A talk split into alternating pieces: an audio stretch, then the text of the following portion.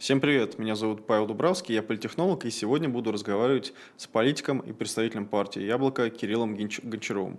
А, Кирилл, к сожалению, немножко задерживается, поэтому пока я вам расскажу о книге, которая называется «Свидетели войны. Жизнь детей при нацистах», которую вы можете купить на shop.diletant.media. О чем эта книга? «Свидетели войны. Жизнь детей при нацистах» – это уникальное исследование одного из самых авторитетных историков нацизма и оксфордского профессора Николаса Старгарта. Он рассказывает о том, какой видели гитлеровскую Германию и Вторую мировую войну дети в Третьем Рейхе и, Рейхе и в тех странах, которые были им оккупированы. А, вы можете взглянуть на новые события совершенно с новой точки зрения, с точки зрения истории, с точки зрения личного опыта. Поэтому, опять же, заходим на shop.diletant.media и покупаем эту книгу. Сегодня мы с Кириллом будем обсуждать, когда он, опять же, придет, а, несколько тем. Начнем мы, наверное, с прямой линии Владимира Путина, обсудим ее итоги, обсудим, что оно в целом означает электорально, то есть что оно означает для избирателей, и вообще в целом является ли это важным политическим событием нашей с вами жизни. Помимо этого, мы, наверное, обсудим о разнице между уехавшими и оставшимися, обсудим вопрос вины, ответственности и все философские темы, которые мы обсуждаем последние два года. И, наверное, такая ключевая тема – это будущие выборы, которые пройдут у нас в марте следующего года. Мы обсудим, сможет ли Явлинский все-таки попасть в бюллетень, сможет ли он собрать те самые 10 миллионов подписей, и самое главное, с какой программой он пойдет, и вообще, как будет позиционировать себя партия «Яблоко». Но пока мы ждем Кирилла, а, совсем немного расскажу о том, а, почему решили провести именно сегодняшний эфир э, с Кириллом Гончаровым. Одна из ключевых тем – это потому, что на прошлых э, выходных состоялся съезд партии «Яблоко», и у них было несколько интересных событий. И ключевое, наверное, событие – это общественный призыв со стороны партии «Яблоко», а, наверное, к двум важным людям. Это президент Владимир Путин. Кирилл, приветствую и э, Владимир Зеленский. Партия «Яблоко» выступила с предложением перейти к прекращению огня и начать прекращение огня. Кирилл? Можем проверить микрофон? Прием. Все хорошо? Все, супер. А, Кирилл, а, все, тогда начинаем. А, с нами сегодня политик и заместитель председателя Московской ячейки партии «Яблоко» Кирилл Гончаров. Привет. Ячейки. Прошу прощения за опоздание. Если бы выборы президента были прямо сегодня угу. и на Садовом кольце, я думаю, что президент проиграл бы. Да, потому что он, скорее всего, просто не доехал бы. А, давай, наверное, обсудим, э, начнем с актуальной темы. Прямая линия с Владимиром Путиным. Смотрел, для чего она, для кого она, и есть ли у нее вообще какое-либо электоральное значение? Ну, я смотрел, как и все, и читал что-то в телеграм-каналах. Удивительно, но Владимир Путин признался, что он демократ. Угу. Это большая новость. Я надеюсь, что когда-нибудь мы узнаем, что он голосовал за партию «Яблоко». И теперь нам понятно, почему нас не закрывают. Угу. Но если говорить всерьез, то, конечно, все это довольно э, печальное зрелище, поскольку совсем уж локальные вещи обсуждаются на прямой линии с президентом.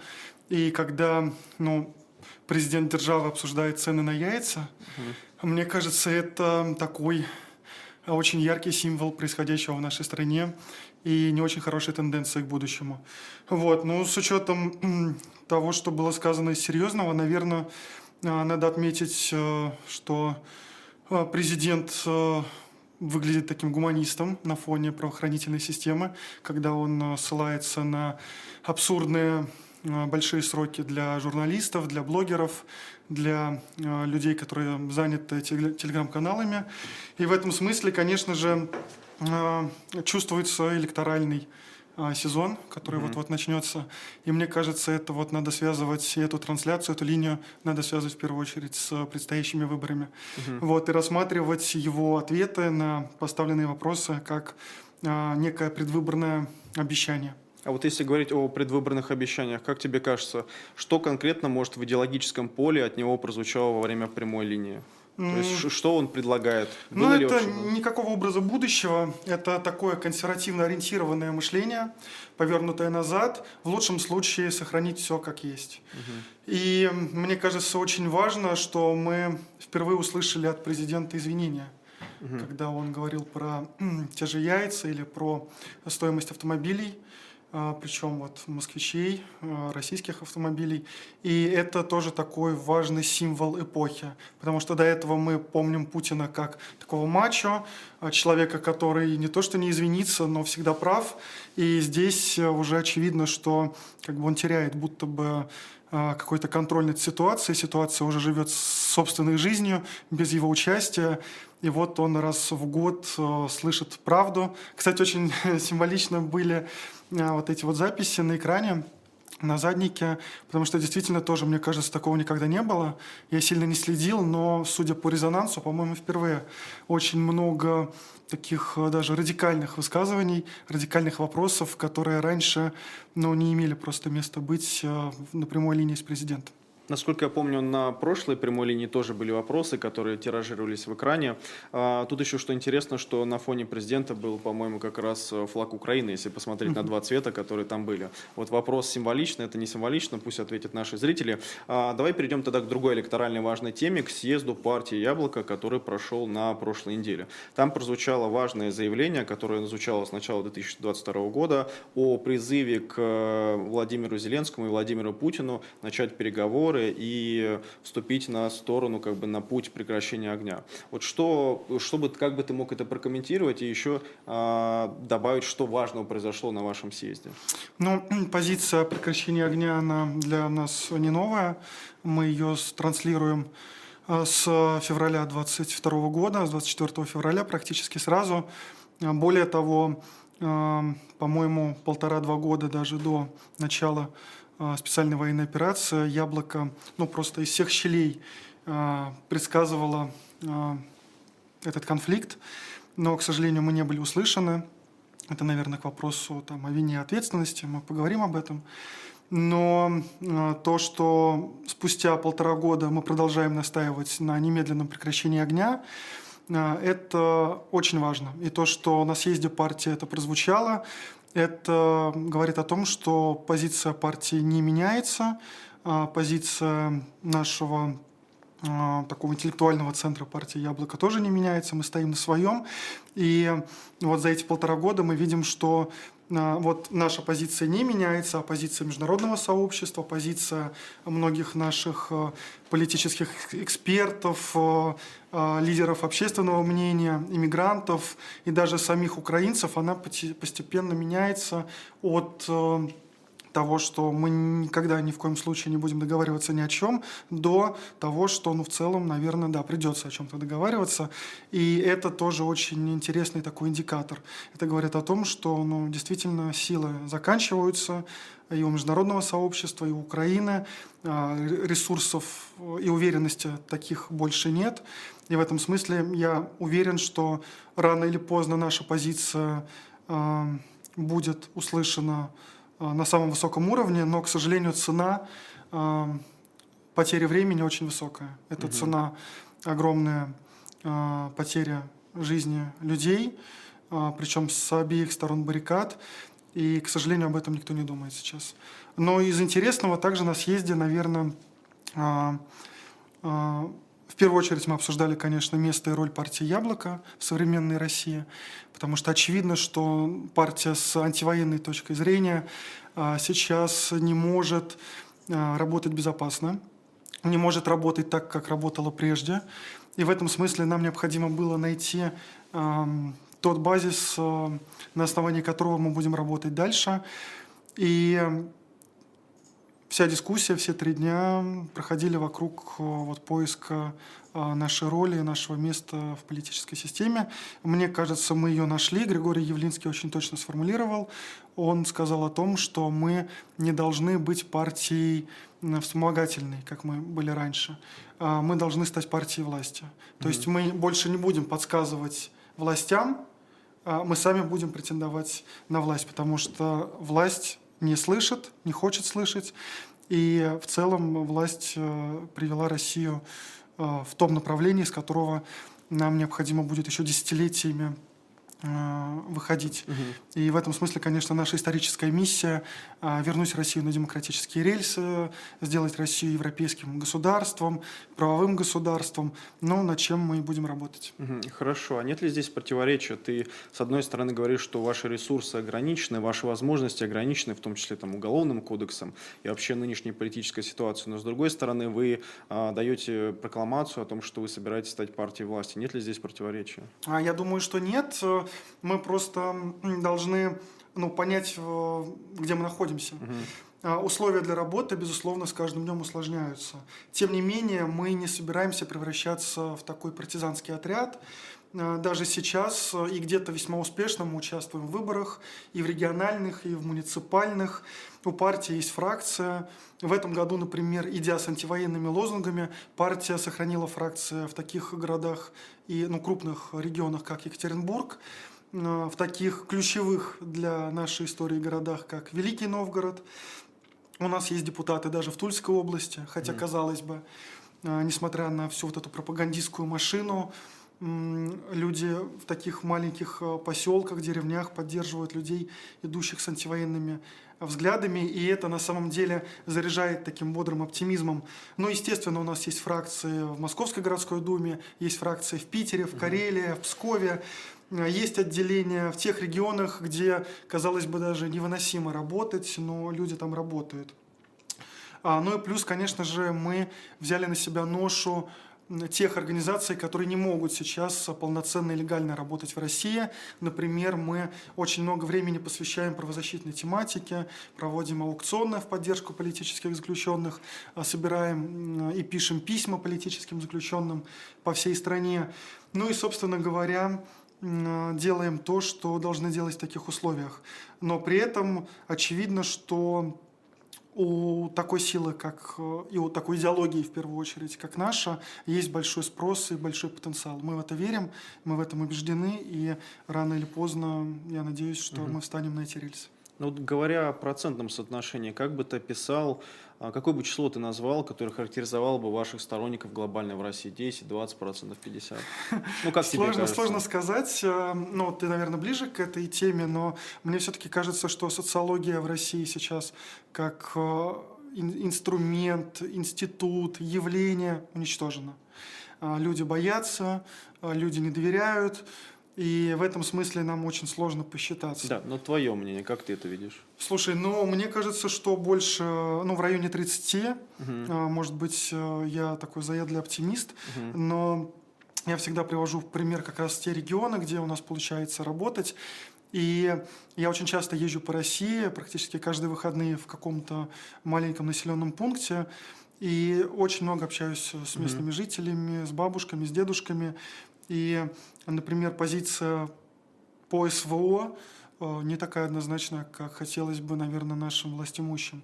И в этом смысле э, я думаю, что э, нам предстоит еще многому удивиться. Угу. Хорошо, давай поговорим тогда о конкретных результатах партии Яблоко. Вот как бы ты, какие бы результаты, например, топ-3, лучшие три результата ты назвал бы за прошедшие два года? Чего удалось добиться партии? Ну, в первую очередь мы сохранили себя как э, политическую структуру. Это очень важно и это беспрецедентно, потому что когда э, началось СВО, честно говоря, лично у меня э, были самые жуткие прогнозы э, в целом угу. и по э, такому антивоенному движению, и по протестному движению, по яблоку в частности. Но нам удалось сохранить структуру, нам удалось сохранить э, людей. Конечно, так или иначе, многие э, наши коллеги э, сейчас находятся под уголовными или административными делами.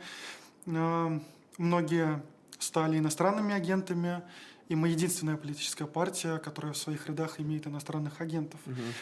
причем даже в руководстве нашей партии. И вопреки всему этому мы продолжаем работать. Как я уже сказал, мы участвуем в выборах. Причем мы участвуем в выборах с открытым забралом. А, мы не пытаемся наши антивоенные позиции и лозунги спрятать куда-то там в ящик и идти только с какими-то социальными требованиями. Нет, э, в первую очередь э, мы идем с антивоенной позиции, и э, те печатные материалы, угу. билборды, которые мы используем, они говорят о нас как об антивоенной партии. Мы не скрываем этого, и мы очень честно общаемся с нашим избирателем, с нашими сторонниками. Ну и, конечно же, мы продолжаем а, заниматься просветительской работой, а, просветительской работой. А, как мы любим говорить, мы должны бороться не только за мандаты, но и за умы. Угу. Мы занимаемся таким рекрутингом квалифицированного кадрового резерва для нашей партии и в целом для нашего общества. Поэтому нет, мы работаем, и э, мне кажется, что сейчас, вот по прошествии пол, полутора лет, можно сказать, что как бы самый э, пик мы преодолели угу. э, негатива, и дальше будем работать в рост. Хорошо, тогда такой, знаешь, мне кажется, логичный вопрос. А вот при вашей позиции, почему вы, наверное, единственная официально, по-моему, зарегистрированная партия с такой позицией, и почему до сих пор существуете? Наверное, этот вопрос э, надо задать Владимиру Путину. Вот в следующем году будет линия прямая. Я даю тебе обещание, что я сам его спрошу. Если к тому времени мы будем существовать.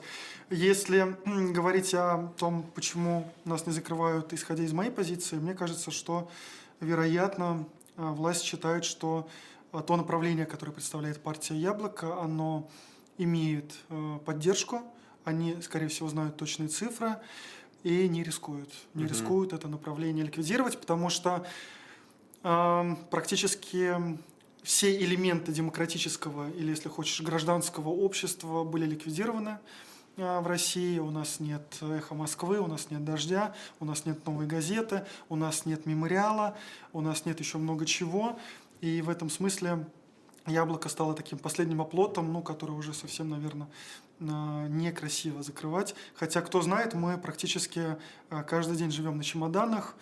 И конечно же, считаем, что есть большие риски для нас, как организация, и для наших а, членов партии, для наших сторонников, но делаем все возможное для того, чтобы их обезопасить. Угу. Если говорить про вашу позицию о прекращении огня, я помню первую реакцию, когда вы озвучили, по-моему, еще в марте прошлого года, то есть в 2022 году, а, реакция была немножко такая либо агрессивная, угу. либо посмеивающаяся. Да.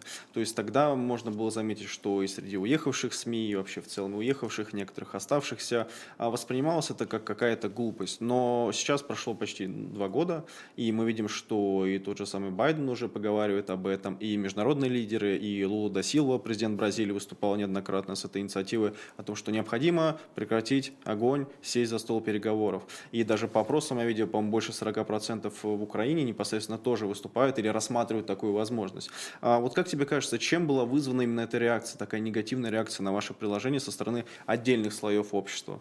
Ну, во-первых, я бы выступил категорически против вот этой терминологической сегрегации, оставшиеся, угу. уехавшие. Это все граждане России. Ну, кто-то поменял, конечно, гражданство, но большинство из тех, кто уехал, сделали это вынужденно по объективным причинам. У них э, были огромные риски. Эм, и в этом смысле, конечно же, это граждане России, но имеющие, видимо, какой-то специальный, специфический фокус восприятия. Угу. И, конечно, они зачастую острее воспринимают, казалось бы, такие тривиальные и гуманистические вещи, как прекращение огня. А, мне всегда казалось так, если вы выступаете за огонь, если вы считаете, что кто-то из сторон должен победить, пожалуйста, вперед, э, никто вас не держит, а, берите оружие в руки и идите стреляйте. Но если вы сидите в условном Париже, не знаю, Праге, Вильнюсе и еще где-либо, но призываете других людей идти на войну, то это, конечно, по меньшей мере просто некрасиво, а на самом деле просто отвратительно. Лев Маркович Шлосберг, мой коллега по партии, а, мне кажется, сформулировал очень точный термин для таких людей – партия чужой крови.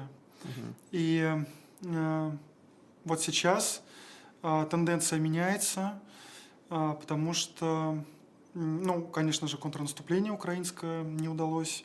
А, на это были очень большие надежды у этой публики. Хотя мы заранее предупреждали, что а, вот в таком конфликте не может быть победителей, не может быть переигравших. А, потому что Россия ядерная держава. Безусловно, там Украину поддерживает практически там весь Европейский Союз, все западные страны, но этого мало, чтобы победить ядерную державу. И в этом смысле, конечно же, такой конфликт должен решаться э, дипломатическим путем. Э, люди приходят к этому мнению, но, к сожалению, как я уже сказал, э, поздно, и цена такому пониманию тоже оказалась очень высокой. Угу. А как бы ты в целом вообще охарактеризовал нынешнюю российскую оппозицию? Существует ли она? Если да, то в ком она выражается? Кто сейчас российская оппозиция? Ну, конечно, мы не можем мерить одной линейкой условно оппозицию в России и оппозицию, не знаю, там в Германии, во Франции или в США. Российскую ты имеешь в виду? А, да, то есть, да, наша оппозиция а, действует в очень специфических условиях. Угу. Вот. И в этом смысле, конечно же, мы лишены тех э, традиционных атрибутов оппозиционной деятельности, которые имеют э, э, демократия.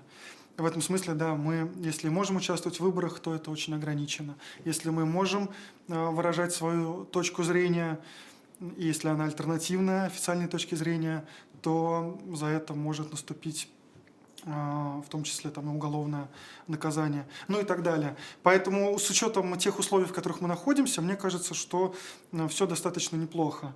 А, конечно, довольно печально, что мы находимся в таком разобщенном э, виде, в таком разобщенном состоянии. Но с другой стороны, а когда было иначе? Угу. Вот э, я 13 лет уже занимаюсь всем этим, и я не помню, когда бы оппозиция, демократическая оппозиция была консолидирована.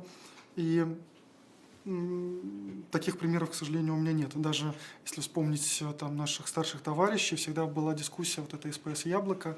А, и, кстати говоря, по идеологическим, экономическим причинам, но все-таки существовало. Угу. И в этом смысле даже сейчас, посмотри, например, «Яблоко» выступает за прекращение огня. Да. Но есть часть людей, которые называют себя оппозицией, которые требуют крови, требуют войны. Как вот с ними договариваться? А, на какой основе с ними договариваться? А, поэтому мне кажется, что оппозиция может существовать только внутри России, как бы это ни звучало грубо.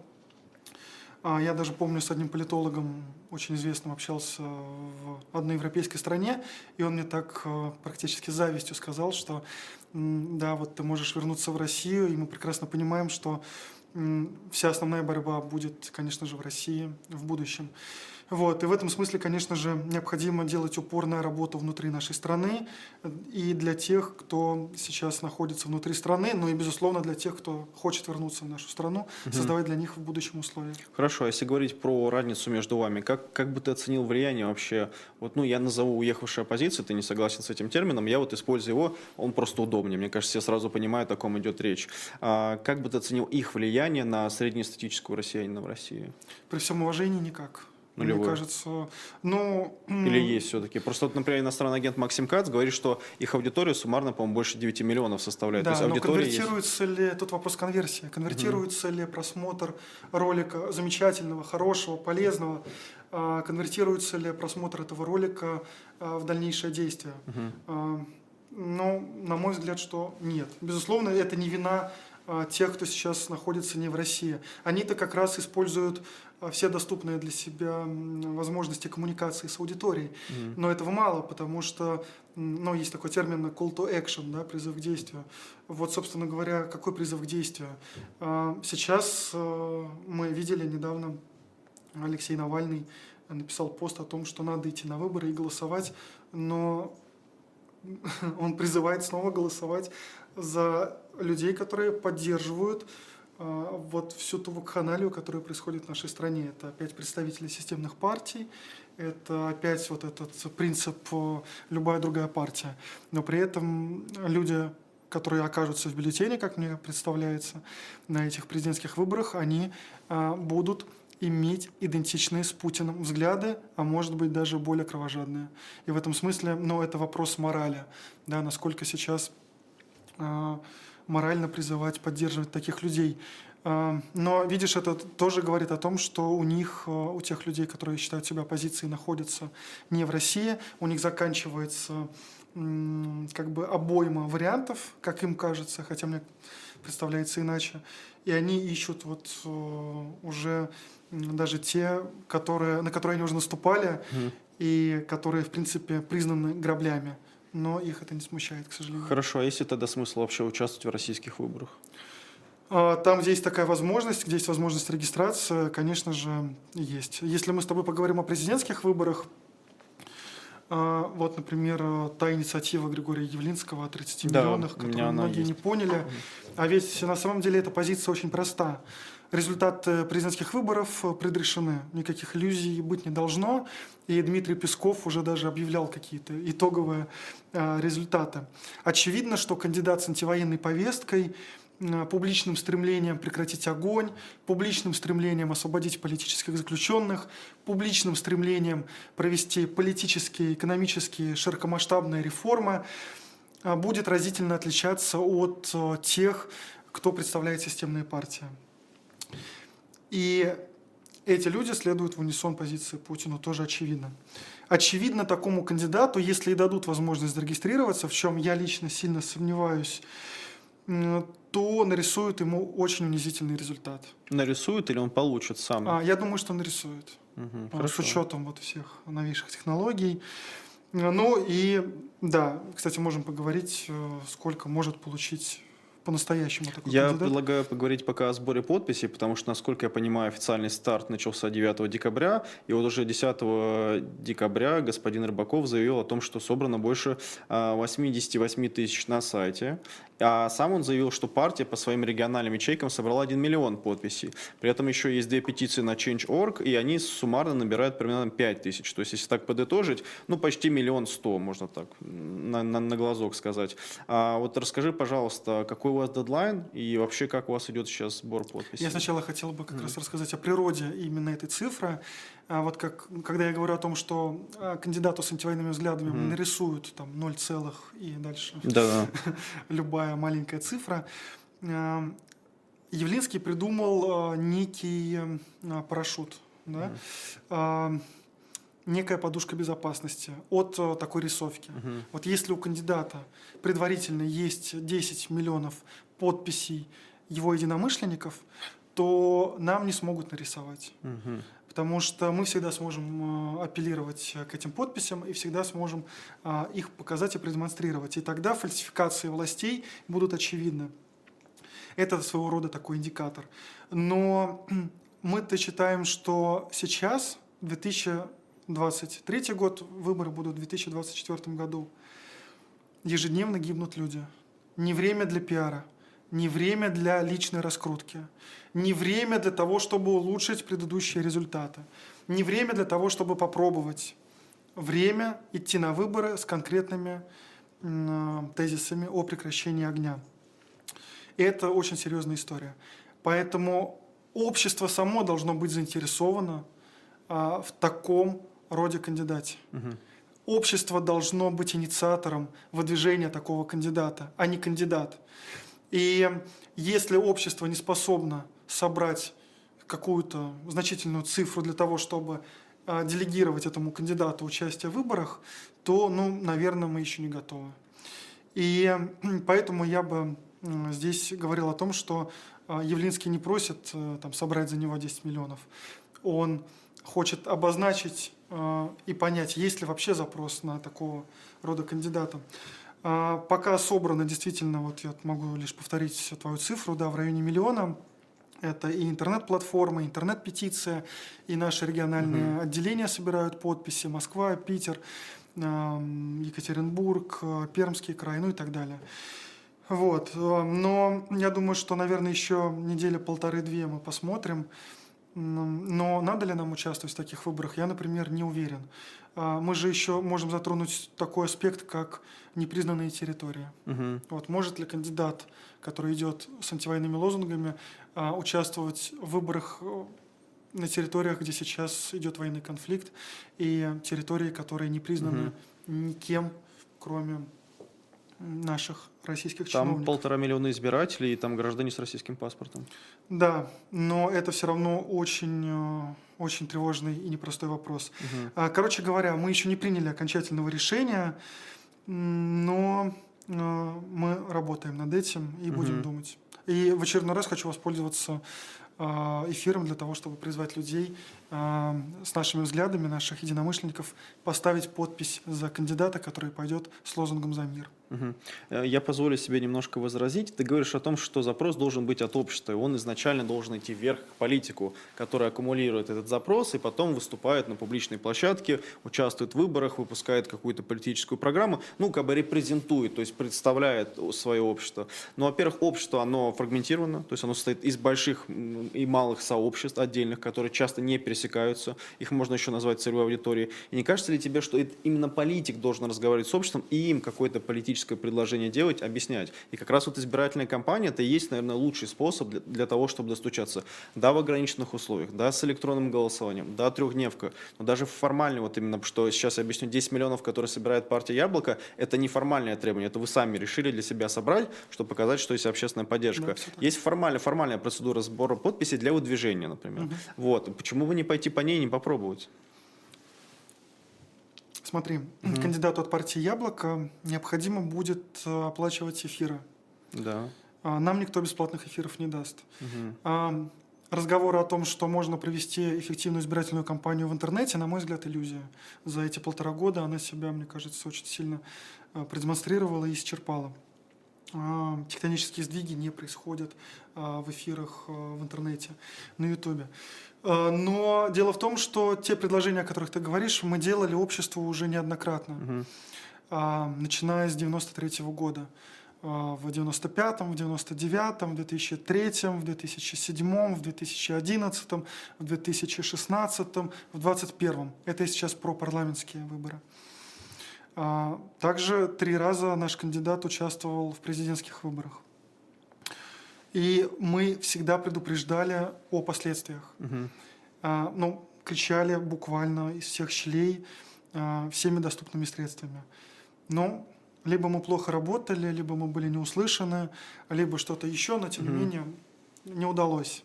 Вот сейчас, а, как я уже сказал выше, не время просто разговаривать. Все и так понятно. Но что непонятно?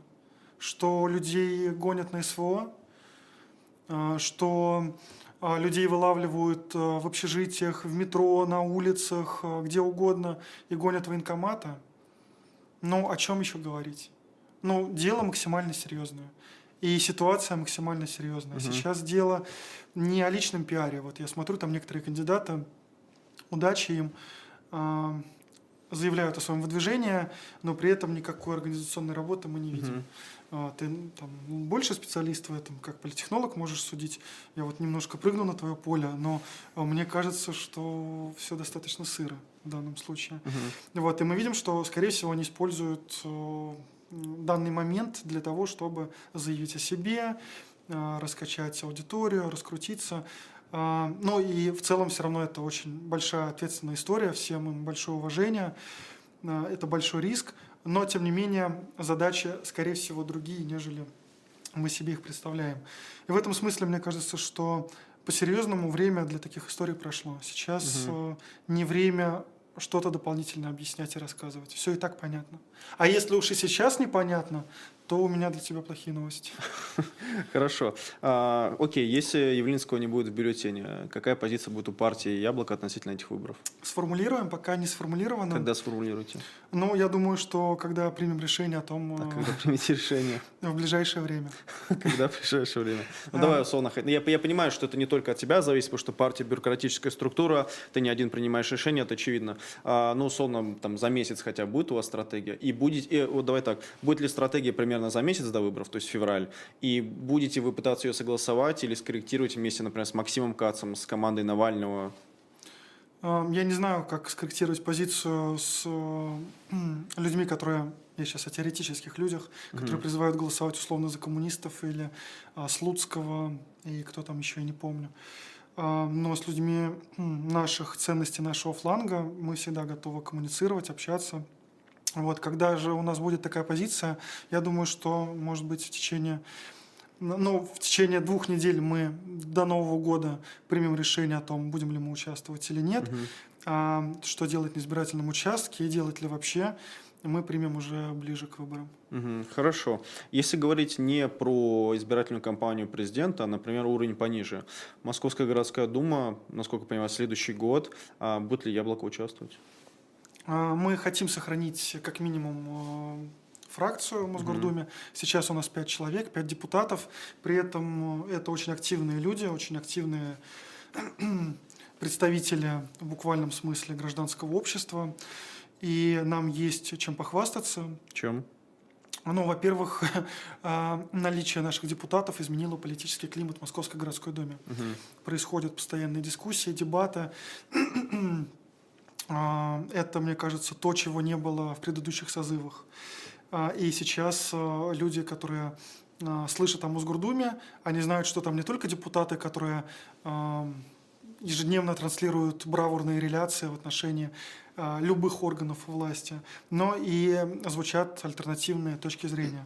Это, мне кажется, а, большой шаг вперед. Угу. Но и, безусловно, это все нашло свое отражение а, в инициативах, поправках, в законах. Мы, например, рекордсмены по поправкам в главный законопроект в Москве это бюджет. Угу. Каждый год э, на пять поправок, две из них от фракции Яблоко.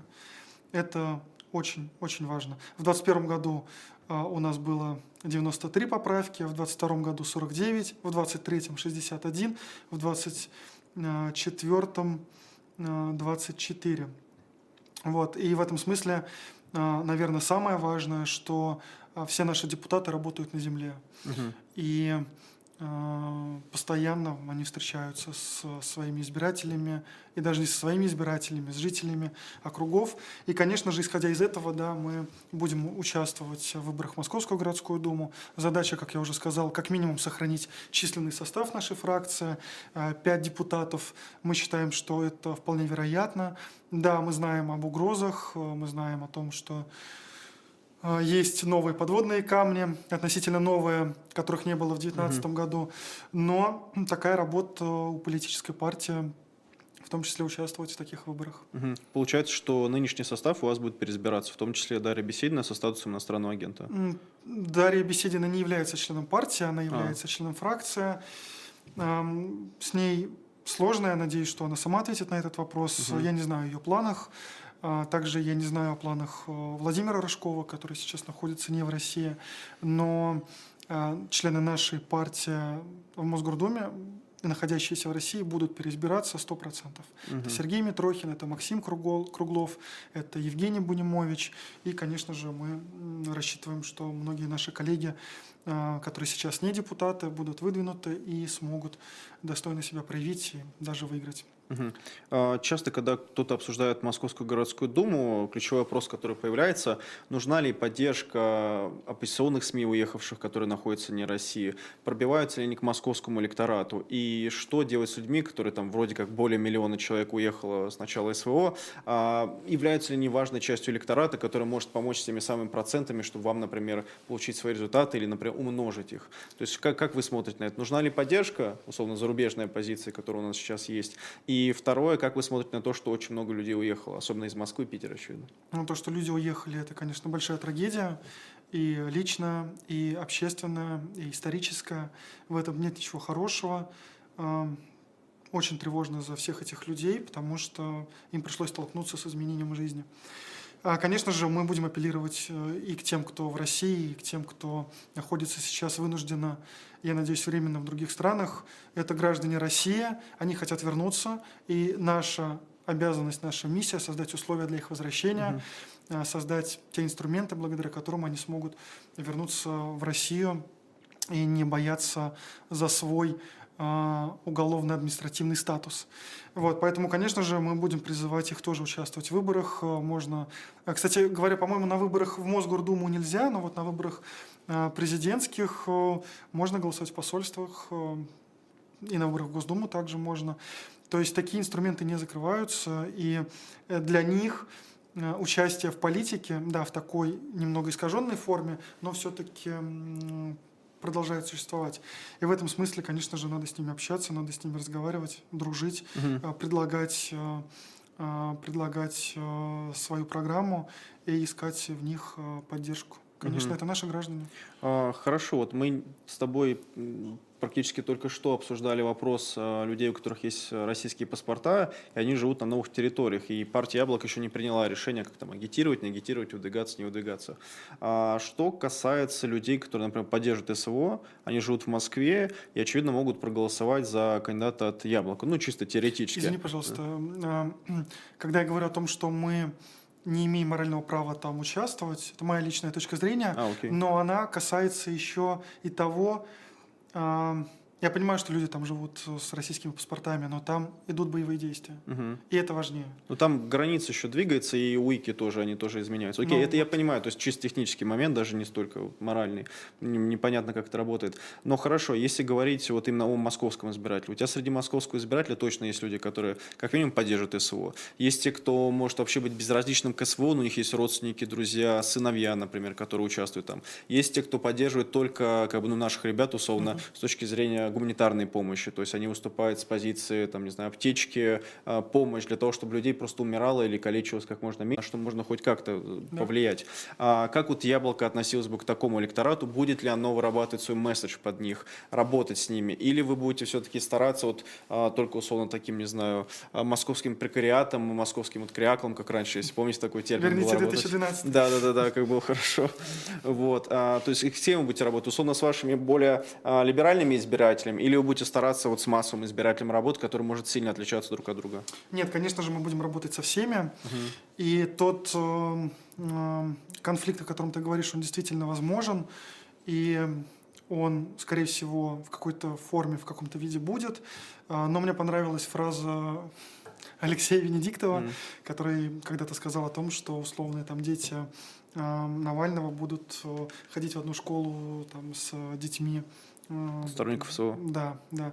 И это, это правда, это Мгм. факт. Конечно же, эм, с этими людьми надо говорить, но наша задача как политиков их переубеждать. Мгм.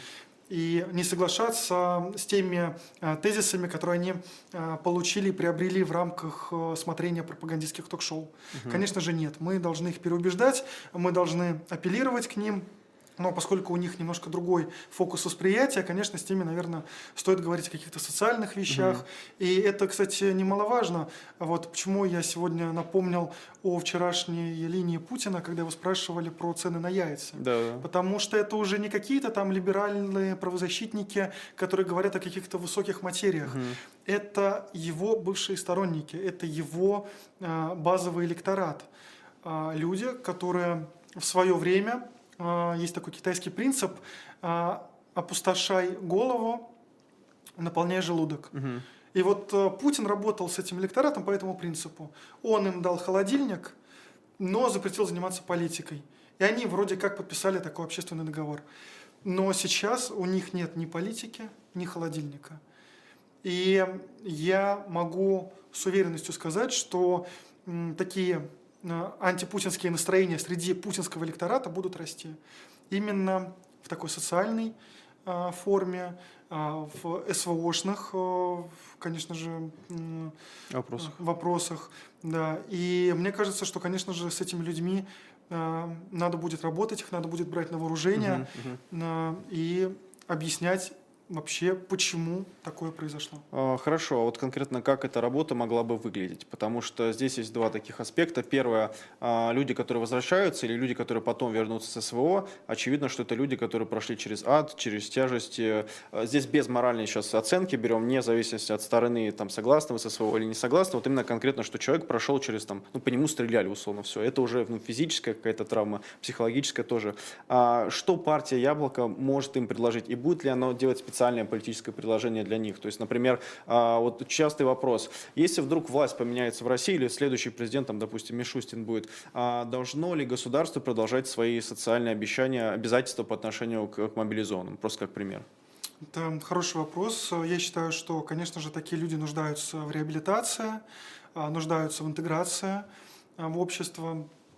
Не знаю, вот Путин вчера говорил о том, что эти люди сразу после фронта должны идти в школу и там воспитывать школьников. С таким э, посланием я не согласен. Мне кажется, что прежде чем идти а, в школу и общаться с детьми, люди, прошедшие через боевые действия, а, должны а, пройти, конечно же, какие-то интеграционные реабилитационные курсы. И это будет очень важный вопрос. Мы со своей стороны, ну, конечно же, что-то предложим подобное, но пока идет военный конфликт, это все-таки вопрос там, второго, третьего, четвертого ряда. Сейчас важно прекратить огонь. Немедленно прекратить стрелять. А, немедленно прекратить э, привозить гробы.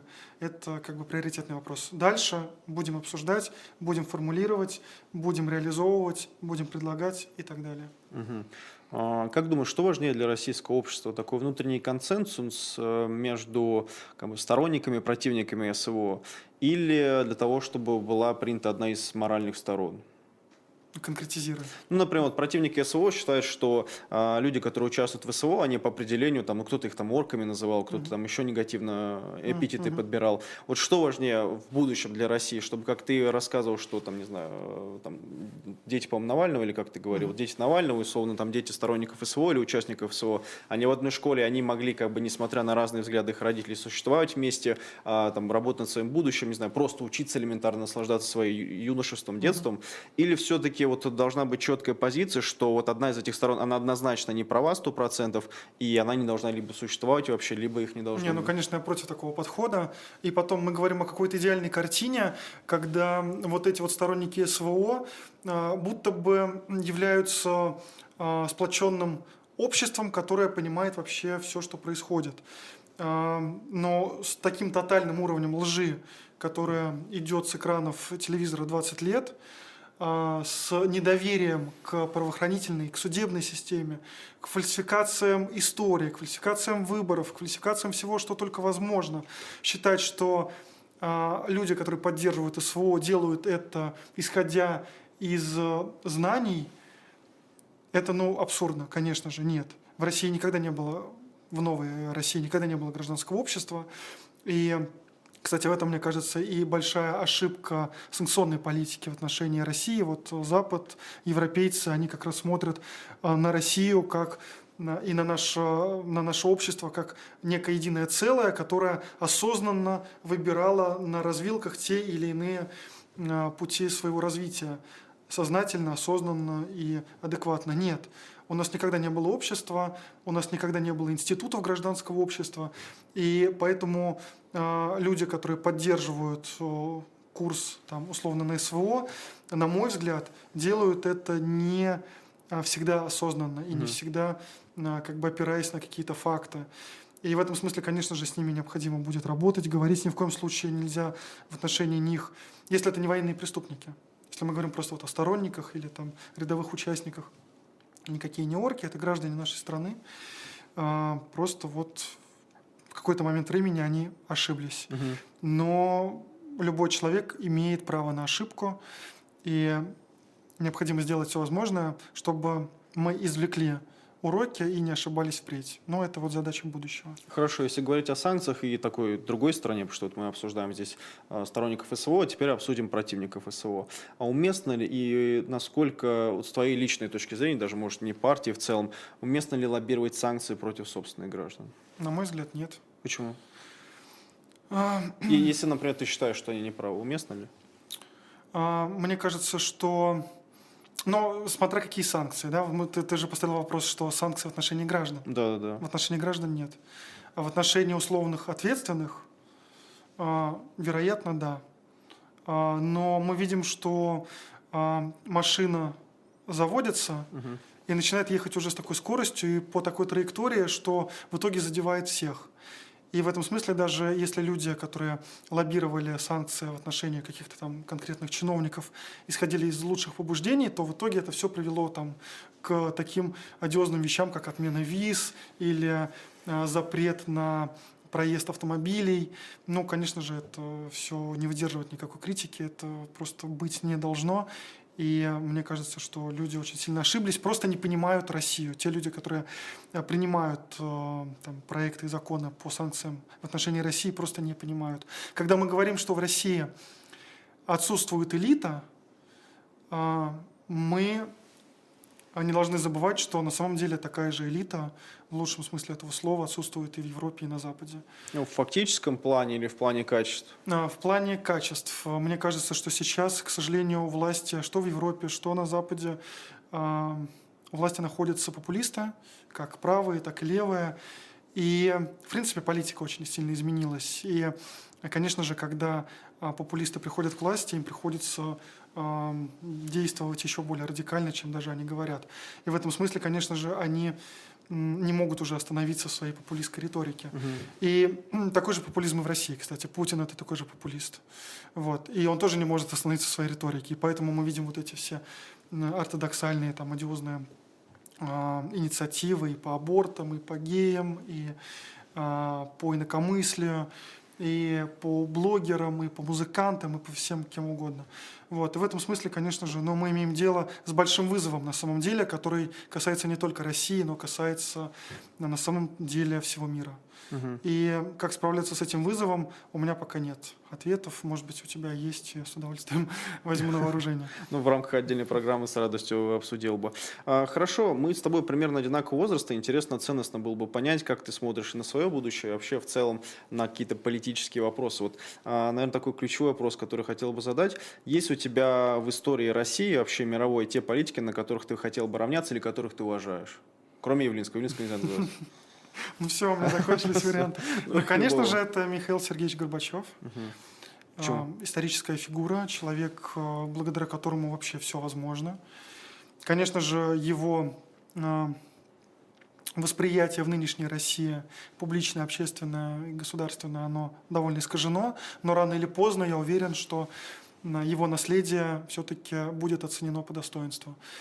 И мне кажется, что вот те вещи, которые он в свое время а, смог продавить, а мне кажется, это именно прям продавить, а, нам придется делать mm в России после Путина, тоже продавливать.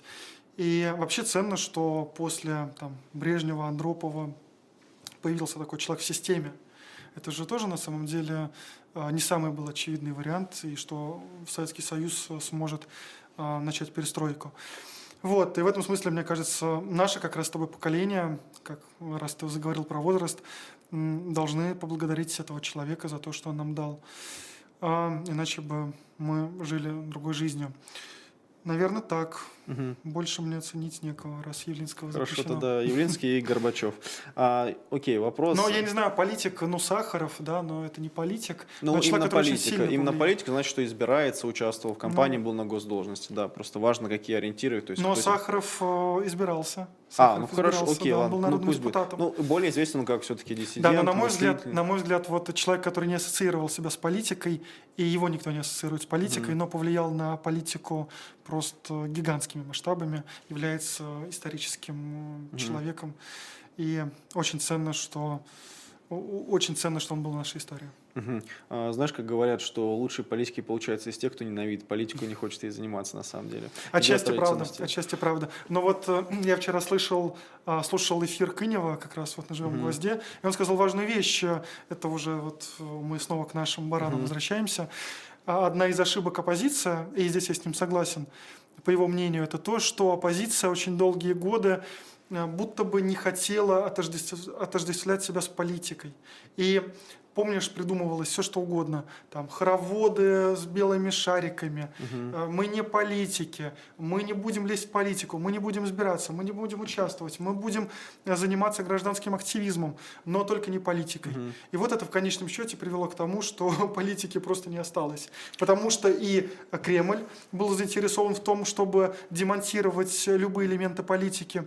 И оппозиция чудным образом тоже демонтировала элементы политики. Неучастием. Неучастием, да. Ну, я чуть... И замещением политики вот э, модным в то время термином гражданский активизм, да, активизм который был, просто привел в пустоту. Насколько я помню, ты начинал с политического активизма. Ну, раз. все мы начинали. Можно Черчилля процитировать, Хорошо. если вы не были а, революционером. Ну, я тут немножко не соглашусь. Ну, как, я согласен с этим тейком, но если говорить о другом тезисе, мне кажется, что еще одна ключевой аспект, что оппозиция не разговаривала, как бы, ну, широкий такой термин «народ», но с народом на их языке. И очень часто было такое разделение буквально. То есть, условно, вот они там, а мы как бы должны прийти как-то к власти и убедить только из них самых избранных, условно, там, либеральный, либеральный электорат, а, который, ну, там, не знаю, по статистике, например, это гипотеза там в ЦАУ, который проживает, uh-huh. у него высшее образование больше, он, вероятнее, проголосует за либеральную партию, и, соответственно, мы должны работать с ним. Uh-huh. Мне кажется, что это как раз неправильный был подход, и что оппозиция должна была быть массово работать со всеми. Вот, и здесь даже, кстати, ну, вот про популизм я бы скорее поспорил, что для меня популизм это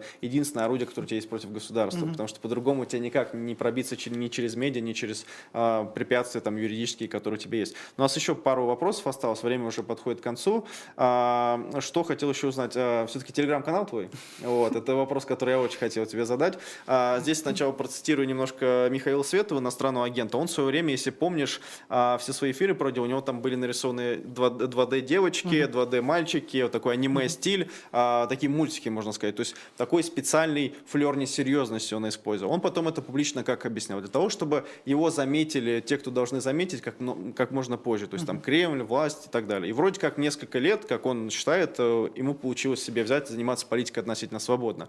А, вот ты часто у себя в телеграм-канале, а, это Гончаров, а, пишешь про две темы. Это коммунисты, вот, и про свою нелюбовь к ним. И второе, это про бывших девушек. Вот, ну, такую коллективную бывшую или коллективных бывших, не знаю, как правильно, поправь меня. Вот что это такое? Это что, отрада души или просто прикол? Или это все-таки действительно мимикрия такая, чтобы разбавлять серьезные вещи?